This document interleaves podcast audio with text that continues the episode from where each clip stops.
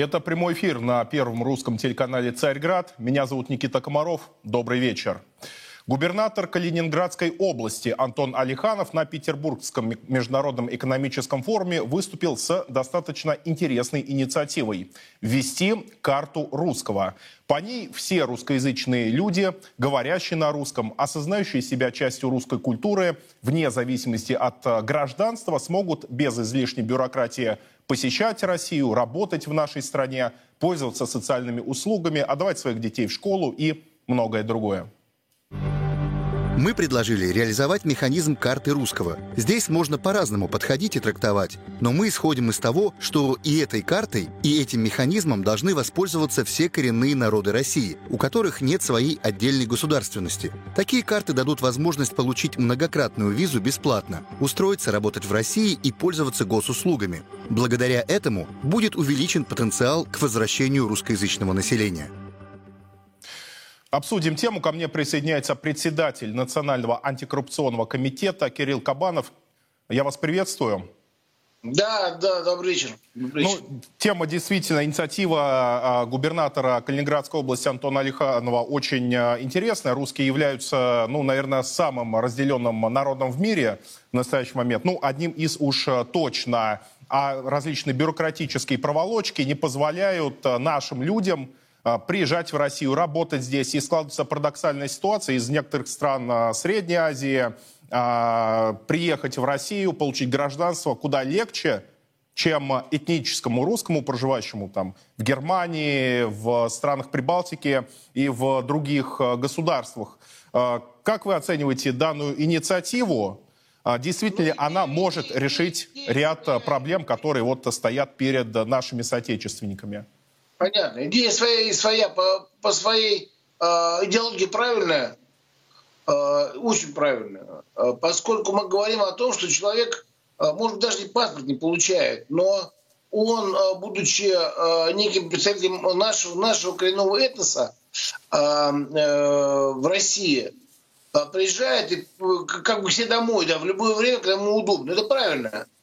Это, это, это, это реально то, что нужно сегодня. Вопрос другой. Как это будет использовано? И мы с вами помним э, историю э, программы переселения соотечественников. Угу. Что у нас получилось? Идея, идея такая же была, аналогичная, совершенно аналогичная. А переселение тех, кто, кто считал себя как бы э, русскими, да, с русской культурой, с российской культурой вместе, с историей российской – а причина, что 80%, там 70-80% граждан, которые не понимают русского языка, не знают русской культуры, и более того, враждебно настроены ко всему, что связано э, с Россией его э, многонациональной культурой. Поэтому э, идея правильная, как она будет реализована, э, пока не знаю, потому что у нас сейчас идут э, реализация два документа по гражданству по поводу, по поводу пересечения, пересечения границы, миграция. Ну, этой, этой идеи пока там нет. Угу. Возможно, она будет реализована в последующем.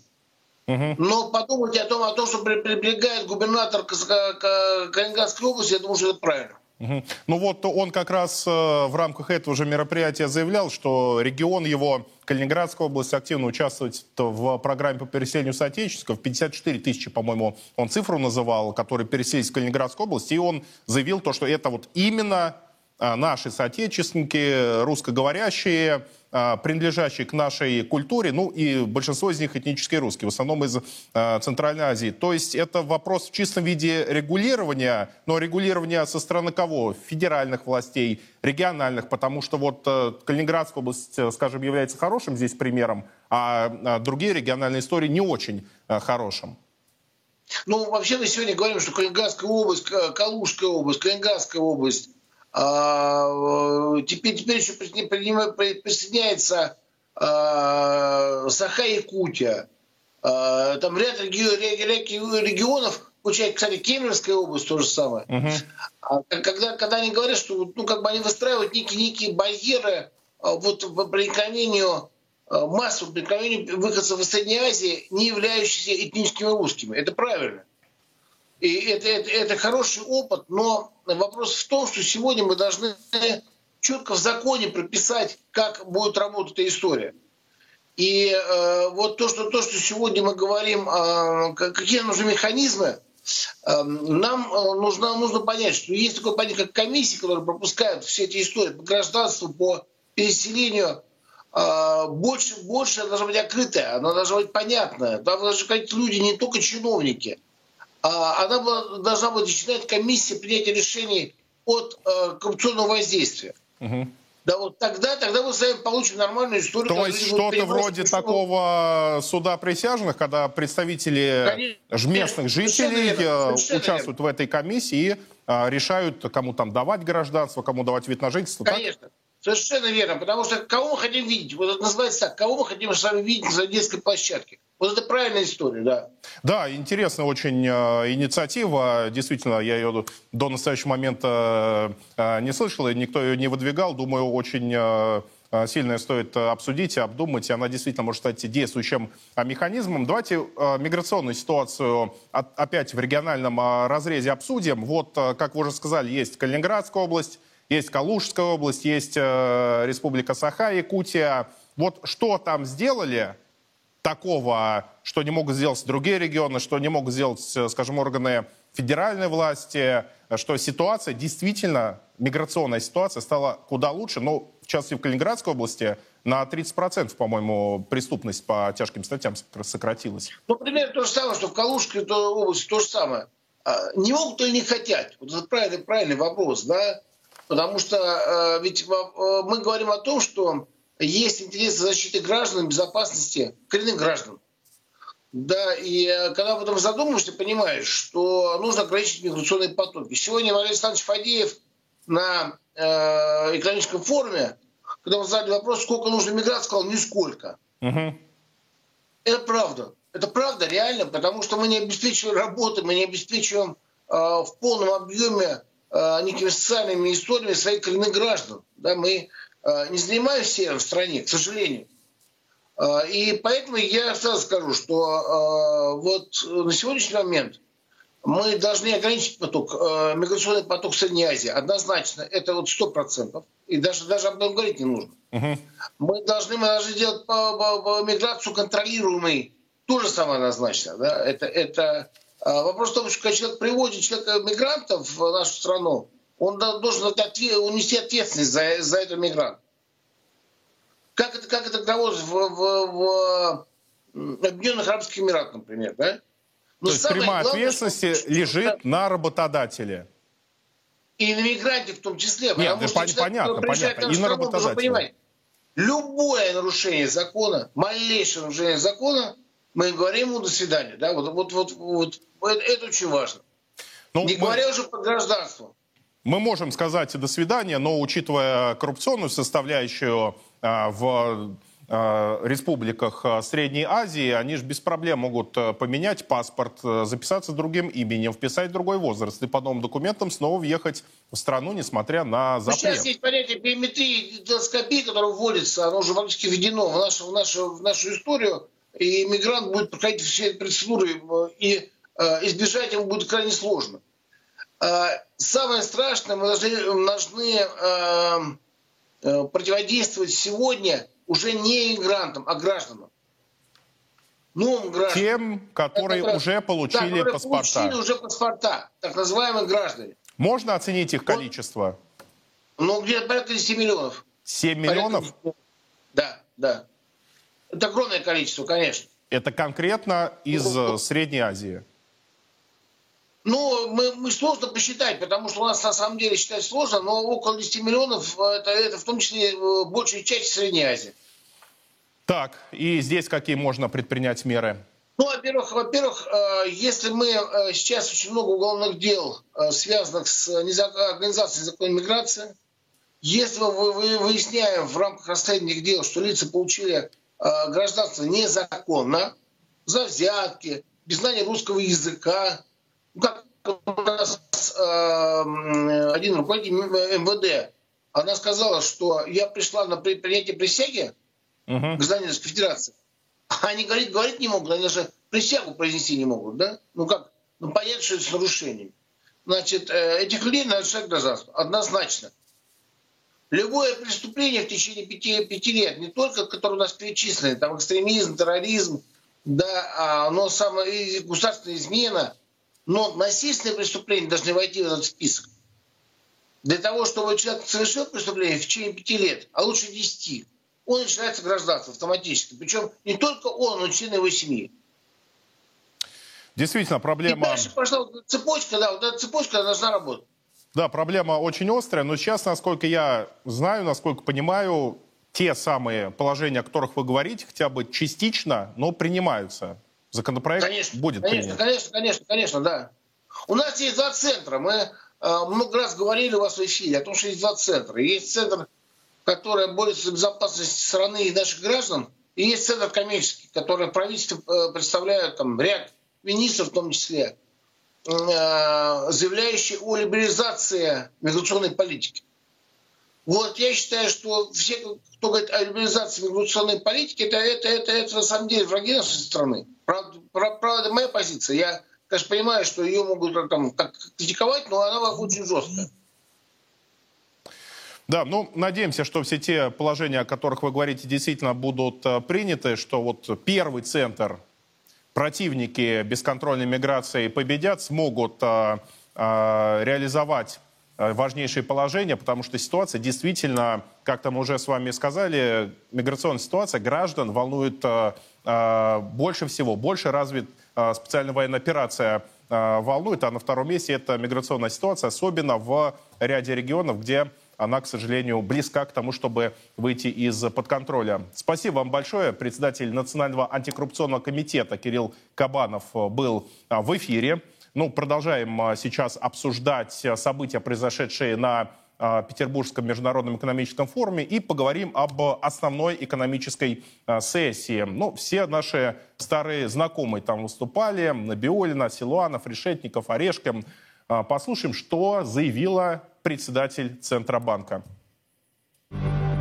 В США говорят о так называемом френдшоринге, в Европейском Союзе о дерискинге. Мы говорим о выстраивании отношений с дружественными странами. Все-таки это ведет к проявлениям блоковости, пусть даже с размытыми границами. Но мы видим, что при торговле, при инвестициях на первый план выходит не только вопрос экономической эффективности, но и, как все открыто говорят, вопрос национальной безопасности. Поэтому торговля с дружественными странами, инвестиции, выстраивание производственных цепочек тоже происходят прежде всего с дружественными странами. Поэтому Поэтому, конечно, конфигурация мировой экономики меняется. И следствием этого будут вычет из глобального роста и замедления технологического прогресса. Мы должны учитывать этот риск, потому что научно-исследовательские и опытно-конструкторские работы, например, будут вестись в разных центрах и могут дублироваться. Кандидат экономических наук Андрей Бархот э, ко мне присоединяется. С ним обсудим э, слова Эльвиры Набиульной. Андрей, вас приветствую. Добрый день, уважаемые телезрители. Здравствуйте, Никита. Ну, на мой взгляд, очень такие странные а, заявления. И вот почему. Постараюсь объяснить. А, да, Набиульна констатирует а, фрагментацию мировой экономической системы, конец глобализации. Фактически, по-моему, впервые такое признание от Минфина, от ЦБ, от Минфина, вот от кого-то из так называемых системных либералов произошло, что говорит об их ошибках в предыдущие годы в проведении политики. Но вот меня что удивляет. Говоря об этом, Набиульна как бы сожалеет о происходящем, заявляет о торможении а, мировой экономики, о том, что будет а, распад а, центров научно-технического прогресса, и неокр могут дублировать друг друга. А у меня вопрос тогда такой, что в этом плохого? Вот мы свои изобретения делаем, американцы свои, китайцы свои, а, у кого лучше, тот э, в конце концов и пользуется этими достижениями. Нет какого-то одного центра, от которого все зависит в технологическом плане. Наоборот же, это как раз то самое суверенное развитие, а, о котором мы говорим и чего мы хотим достичь.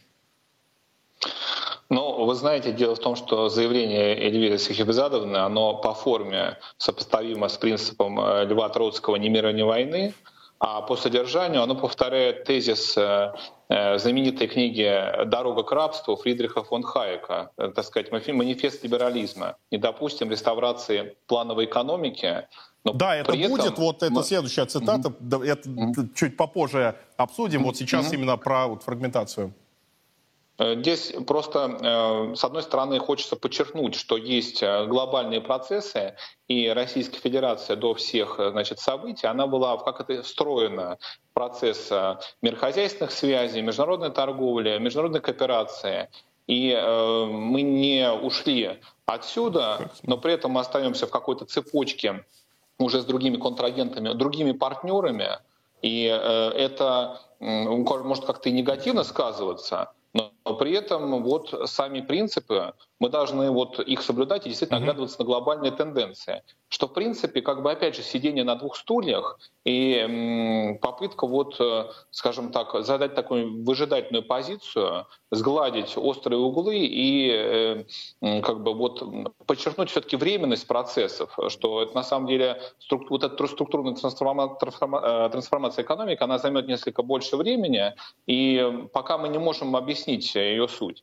И угу. попытка, по сути дела, все-таки попытка сидеть на двух стульях. То есть, э, с одной стороны, глобальная тенденция, с другой стороны, вот наша собственная система. Но мы адаптируемся, но до конца не адаптируемся. И это очень интересная амбивалентная позиция. Да, то есть они все равно продолжают верить в глобализацию в той или иной ее форме. Mm. Хорошо. А, тогда вопрос следующего характера. Они снова заявляют о некой мировой экономике. Для нас вообще важно, что происходит во всем мире в целом, как растет э, мировой ВВП, какая мировая инфляция. Либо эти понятия уже сейчас э, остались в прошлом, потому что э, поскольку мир фрагментируется, распадается на э, экономические макрорегионы, экономические центры, может быть, для нас даже более важно, что происходит в конкретных центрах, там, в Китае, в Индии, в Африке, на Ближнем Востоке, чем вот э, глобально в принципе. И на это, может быть, посмотреть нужно в первую очередь.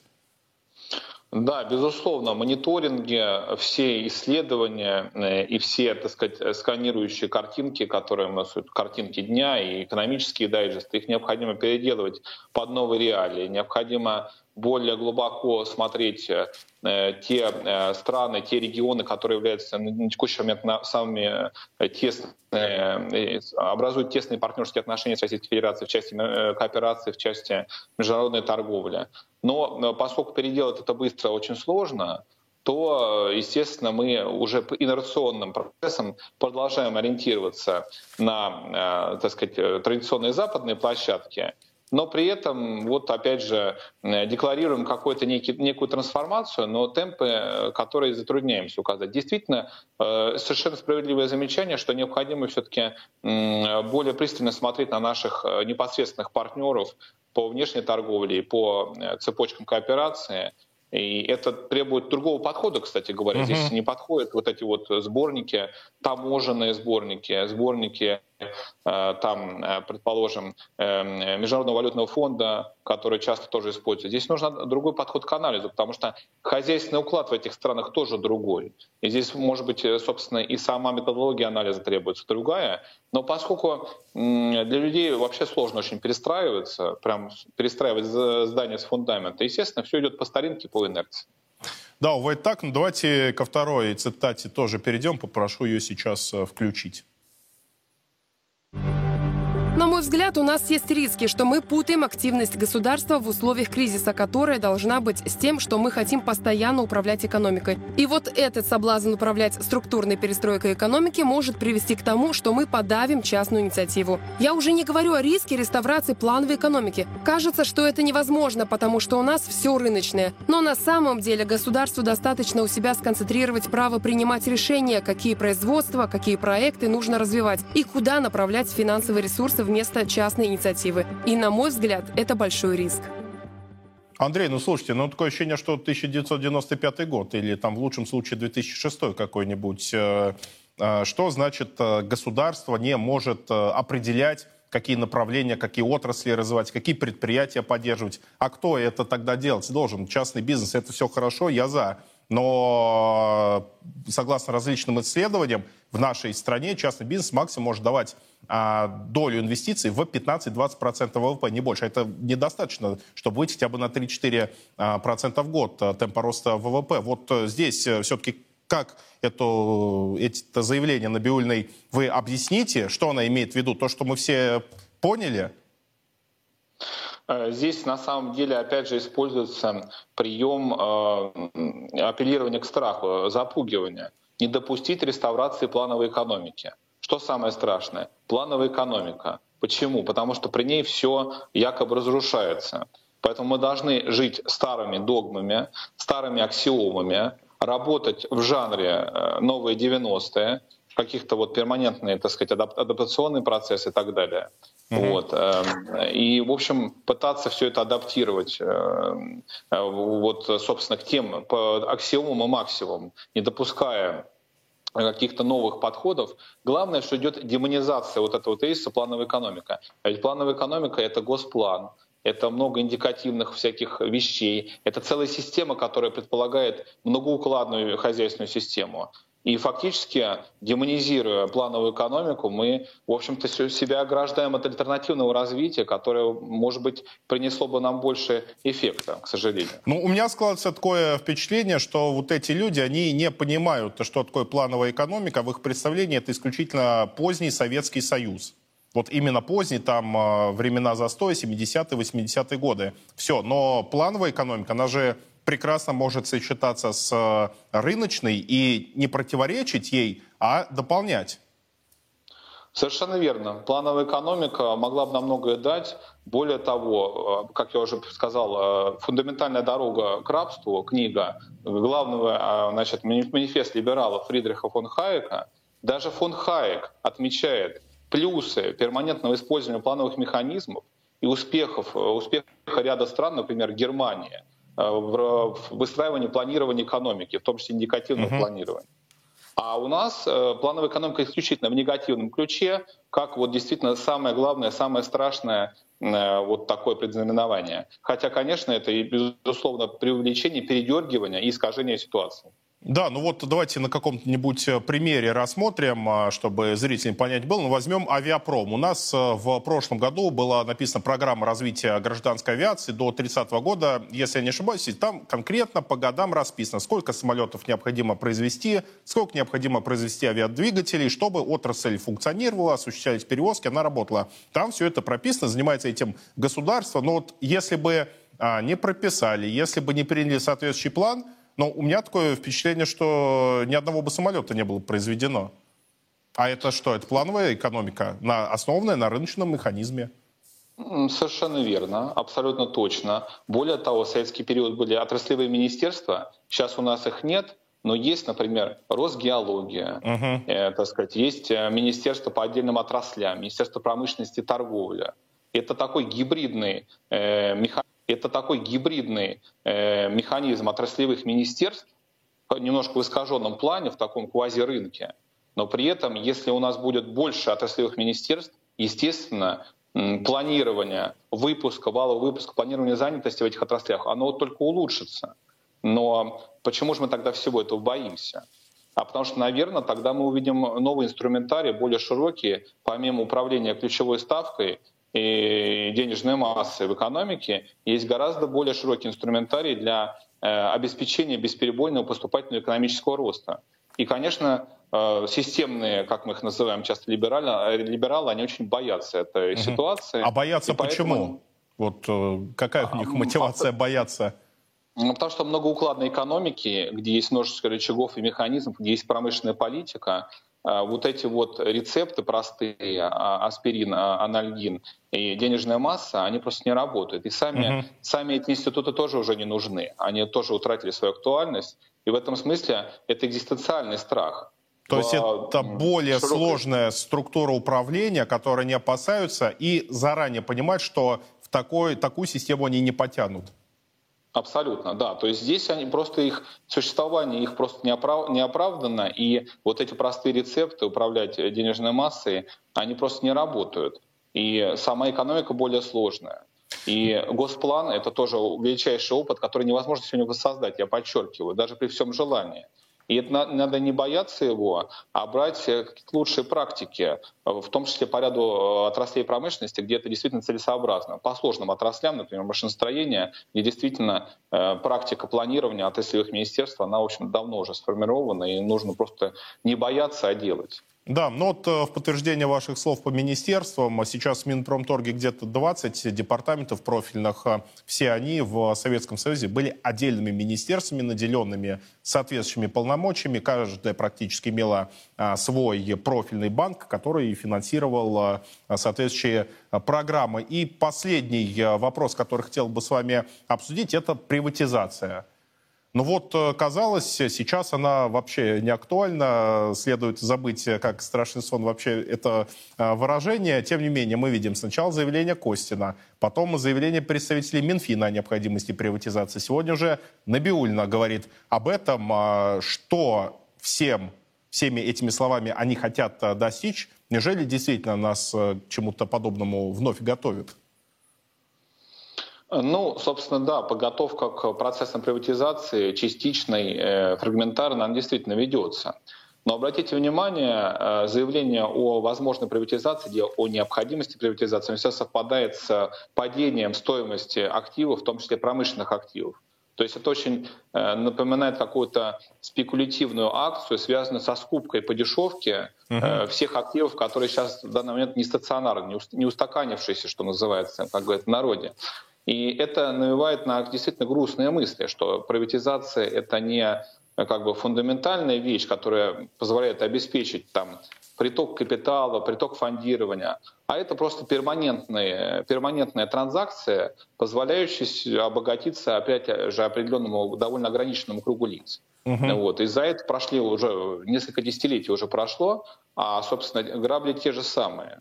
Поэтому здесь, конечно, Будем надеяться, что даже если она будет реализовываться в каких-то отдельных частях, все-таки э, собственно, организаторы, технические реализаторы, они будут э, гораздо более опытными и будут делать это из соображения, собственно, национальных интересов э, и общества, и российской экономики. Uh-huh а не из интересов а, отдельных э, узких групп лиц. Да, ну, я еще понимаю, осуществлять приватизацию каких-либо таких небольших активов, ведь на балансе государства действительно много, ну, условных баз отдыха, санаториев, объектов недвижимости, которые совсем не используются. Ну, история абсолютно нормальная, если на них есть э, покупатель, э, пожалуйста, отдавайте. Но вот сейчас что они собрались приватизировать?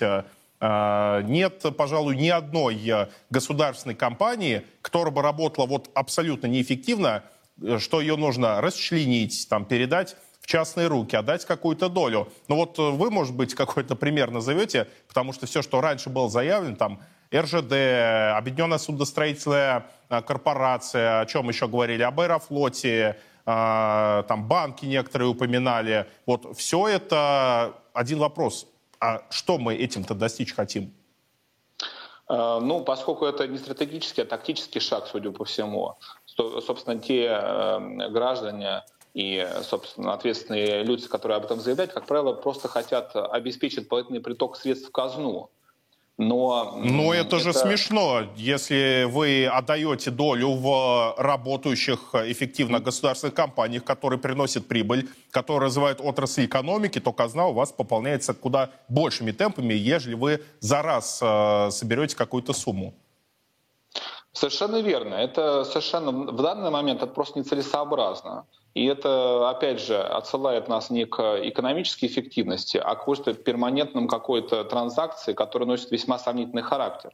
Поэтому, uh-huh. если и приватизация будет реализовываться, скорее всего, будут э, реализовываться отдельные пакеты 10-15% э, у крупнейших э, корпораций, где, которые доля принадлежит государству. И при этом основная ценность таких транзакций будет в том, что они будут куплены по нижней границе цены. То есть они принесут пользу, естественно, покупателям, инвесторам но едва ли способны принести пользу экономике в том объеме, который, который декларируется. Да, ну вот. я еще понимаю, действительно, там 10-15% акций вывести на биржу, чтобы купили наши граждане, там десятки, сотни тысяч, как это было, кстати говоря, с Совкомфлотом, там действительно в ряде случаев повышается корпоративное управление, потому что менеджмент обязан теперь отчитываться не только там сам, самим перед собой, но и перед а, обществом, что называется, готовить соответствующие а, отчетности, новости, рассказывать, давать информацию о компаниях. И здесь там один человек, один хотя бы акционер из десятков тысяч может найти какой-то э, некомпетентный момент, какую-то ошибку или коррупционную составляющую. Это да, это такие варианты рассматривать можно, но отдавать в руки э, каких-то э, крупных инвесторов, так называемых, на мой взгляд, конечно, очень безрассудно. Спасибо вам большое за Спасибо, э, такой объемный комментарий. Андрей Бархота был у нас э, в эфире, а мы же сейчас э, к следующей теме переходим. Глава Донецкой Народной Республики Денис Пушилин в комментарии моему коллеге Юрию Пронько, который сейчас находится в Питере, рассказал об обстановке на фронте, о так называемом контрнаступлении ВСУ, которое началось 4 июня. Противник работает, работает по всем направлениям. Мы видели и неоднозначную изначально ситуацию по контрнаступлению, то есть от самого украинского руководства. То ли оно началось, то ли не началось, то ли еще подготовка идет. По моему глубокому убеждению, контрнаступление такое долгожданное и такое распиаренное для украинского режима уже началось. А, поэтому ситуация на линии фронта практически на всей остается достаточно напряженной, но абсолютно контролируемой. Почему? Потому что у наших вооруженных сил была возможность и подготовиться, была возможность и провести работу над ошибками, над теми недоработками, которые были. Нужно смотреть здесь тоже правде в глаза.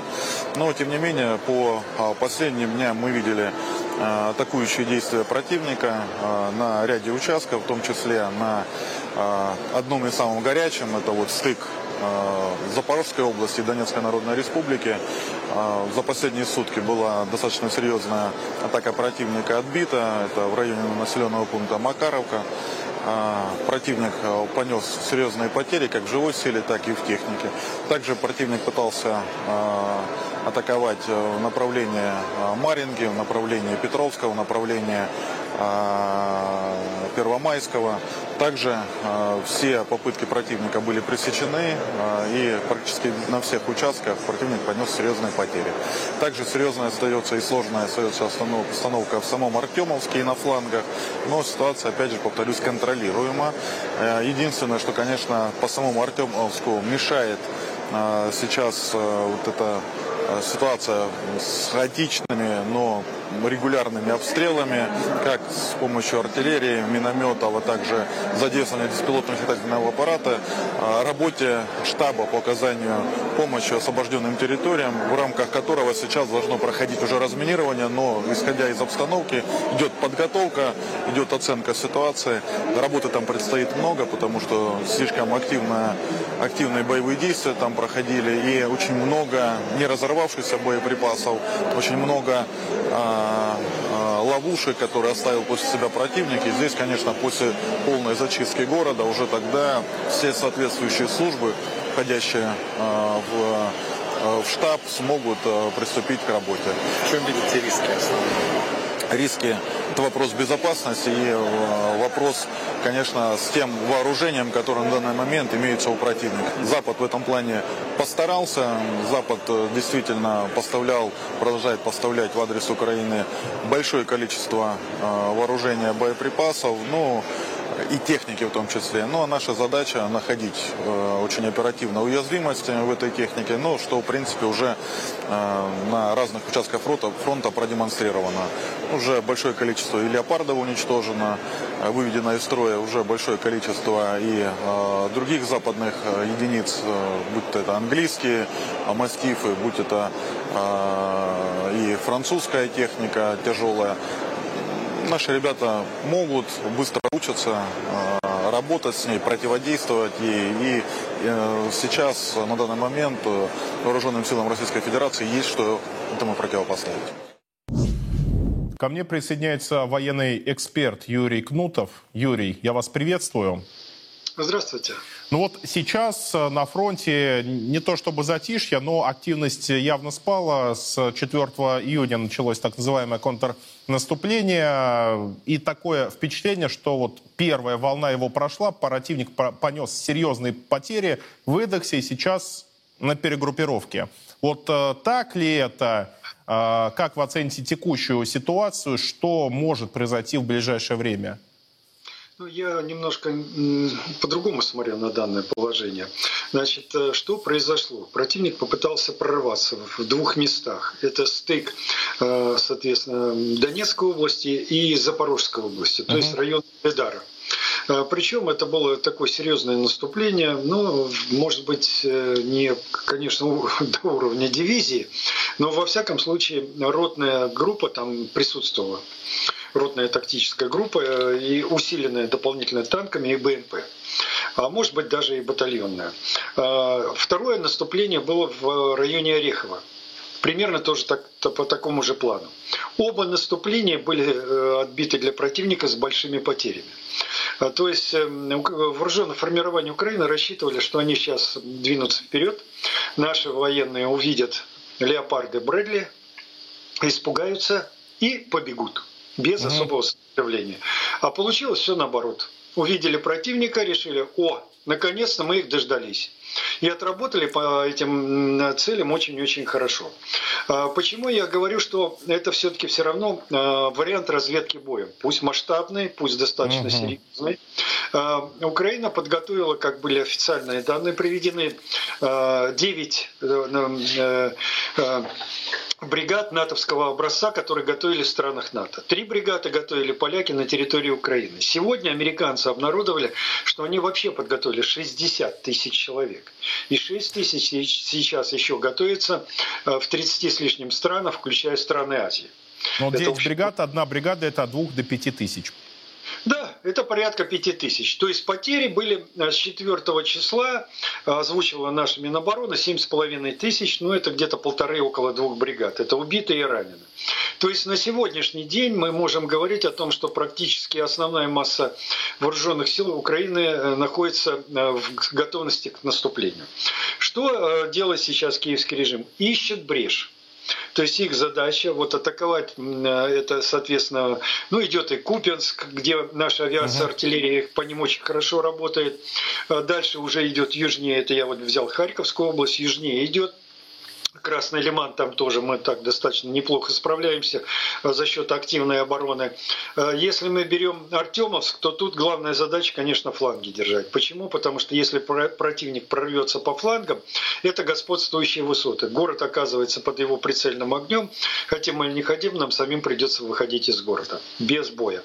И нам это не нужно, мы не для того проливали кровь, для того, чтобы город оставлять, поэтому удержание флангов является сейчас принципиальной задачей, и пока нам это удается. Маринка, Авдеевка. Если говорим о Маринке, идут достаточно серьезные позиционные бои. До этого тактическая инициатива была у нас. Мы продвигались пусть медленно, но уверенно. Сейчас подтянуты резервы киевским режимом. Э, поэтому я бы так сказал, что бои идут с переменным успехом. Такая же ситуация и на пригородах, как Авдеевке. Угу. А вот если мы берем вот два основных направления, это Угледарское и Ореховское, то здесь, конечно, противник э, проводит перегруппировку, но я думаю, что будет нанесено, будут попытки, предприняты попытки новых атак. Причем э, бои, чтобы мы понимали, бои сейчас идут так, на, на так называемых передовых опорных пунктах нашей армии. И это даже не первая линия обороны. Вот я имею в виду Запорожье, угу. да? Это не первая линия нашей э, обороны, это передовые опорные пункты. Часть из них бывает попадает к противнику, мы отбиваем, какая-то часть даже остается, но это не носит критического характера в силу того, что у нас еще первая линия обороны не задействована. Э, поэтому э, на сегодняшний день Блицкрик, на который крайне рассчитывала Украина и Пентагон, а Пентагон прямо говорил, основные бои будут длиться 72-96 часов. Угу собственно говоря, мы видим, что это все провалилось, и поэтому э, есть, в общем-то, серьезные шансы того, что, э, да, противника есть тоже основания нас потеснить, но у нас есть серьезные шансы удержать линию обороны. Сейчас уже четко вырисовываются два направления – это вот Угледарская, соответственно, там оттуда ближе всего пробиться к Азовскому морю, самое короткое расстояние. Цель перерезать сухопутные пути снабжения Крыма. Еще э, дедушка Сорос, которому уже сто лет, что называется, 10 по 10, выдвинул еще в дополнение идею взорвать Крымский мост. Таким образом, Крым останется без воды, и Россия сама сдаст Крым Украине, потому что нечем будет содержать население и те объекты, которые там находятся. Вот, понимаете, вот такие планы, граничащие с геноцидом. Э, и, соответственно, а второе направление, вот это вот Ореховское, оно так и остается. Там разные просто места, там 10 километров правее, 10 километров левее. Пытаются прорвать оборону, чтобы выйти на Токмак, на Мелитополь. И дорога идет еще вдоль водохранилища непосредственно в Херсонскую область, к Запорожской атомной электростанции. Угу. То есть там есть места, где всего-навсего 2 километра остается вот до этих коммуникаций, но подвижек нет на этот счет, поэтому будем надеяться, что наша основная какая задача сейчас? Измотать, обескровить противника. А уже тогда дальше э, э, время покажет, и покажется обстановка, то, что мы э, получим возможность, может быть, и развить свое контрнаступление, которое приведет к решению многих вопросов. Юрий, вы вот э, назвали данную активность такой масштабной э, разведкой боем. А да. тогда у меня вопрос следующий. Если это все-таки была разведка боем, пусть и крупная, зачем они столько много техники повели в атаку? А, вот э, Владимир Путин на встрече с военкорами сказал, что по отдельным позициям до 30% поставленной иностранной техники уничтожено.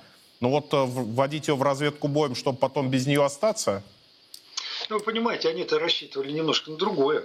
Они им рассказали, что Брэдли – это уникальная машина, хотя в Ираке они горели, американские военные крайне плохо относились к этим БМП и жаловались в Пентагон, что они переворачиваются угу. даже Э, на, на небольших кочках, либо если там установлено орудие, есть такой вариант с орудием Брэдли, то башня повернута в бок, выстрел, и орудие от отдачи, вернее, БМП от отдачи перевернулось, понимаете? И что касается леопардов, я был удивлен, честно говоря, дали леопарды А6, о них не говорили говорили о леопардах опять старая угу. модификация, а шестые это практически ультрасовременный танк, за исключением только электроники, которую немцы сняли. Все остальное самое передовое. Мы его подбили и захватили. Это говорит о том, что, в общем-то, ну, хваленная натовская техника оказалась не такой хваленной, как они... Ну, там, да, там до, до 10 единиц всего леопардов уничтожено, есть э, да, фото, ну, видео. Леопард один. Леопард один старый-старой модификации, снятый а, с вооружения. Я вас понял. А и, да, а вот А6, он пока единственный, и он к нам попал, это очень хорошо. Э, теперь, э, значит, э, расчет, вот американцы сами пишут, свои аналитики военные, о том, что получилось. Значит, был нанесен удар с расчетом, что мы побежим, как я уже сказал, а, и та, техника проявит себя великолепно. Поэтому ее задействовали вот в таких количествах. Оказалось, техника подвела, наши солдаты а, не из робкого десятка все это выдержали спокойно.